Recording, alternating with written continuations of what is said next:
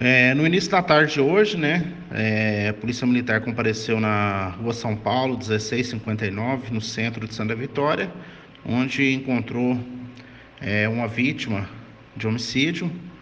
É, essa vítima é natural de Quirinópolis, Goiás. Hoje ela conta com 43 anos de idade.